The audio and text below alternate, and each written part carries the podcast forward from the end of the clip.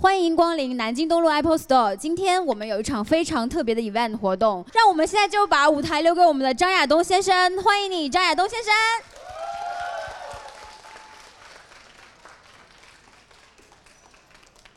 呃，大家晚上好，我是张亚东。呃，作为一个有有十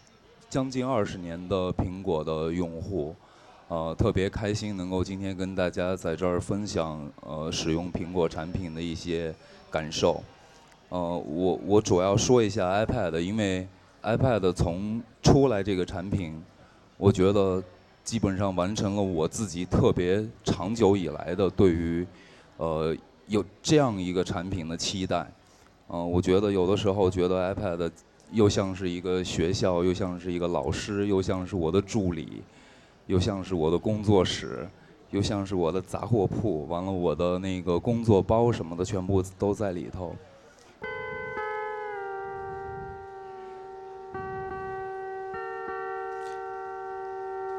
以前我们在键盘上用，只是用那个滑棒，大家都知道，键盘上有一摇杆，大概你可以设置它多少度，在这个上面就任你随意的，呃，像图画一样，也更接近那个真实的乐器啊。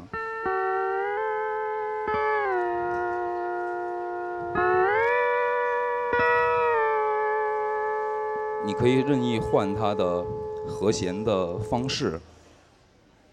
换音色。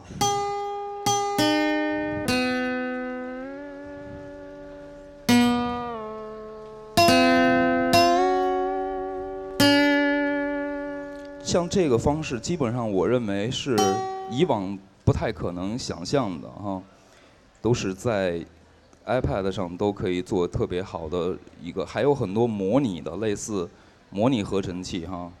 比如说大家知道比较经典的有 MS 二零啊，这个是我我自己有有这个老的琴的，呃，我有用这个做的，我平时会拿这个自己做一些自己的歌，这个就是用它来编的啊。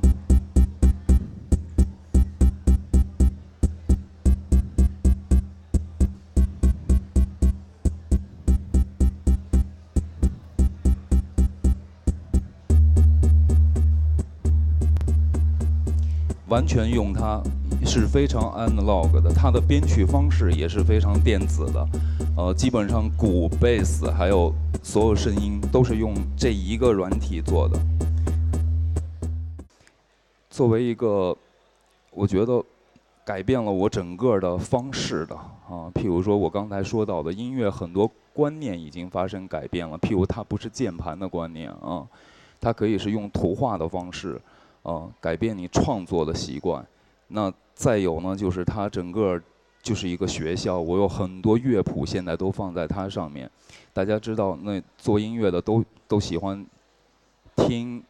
全世界的音乐。那现在它也是我的资料库，啊，所有的音乐都搁在里面。我以前得要拿多少 CD 才可以，现在不管去到哪，只要是有它，我可以有乐谱，呃，有音乐。有影像啊，甚至我拍摄的所有的短片。非常感谢张亚东先生百忙之间来抽了一点时间到我们零售店来给我们做一个分享。谢谢，谢谢，谢谢，谢谢。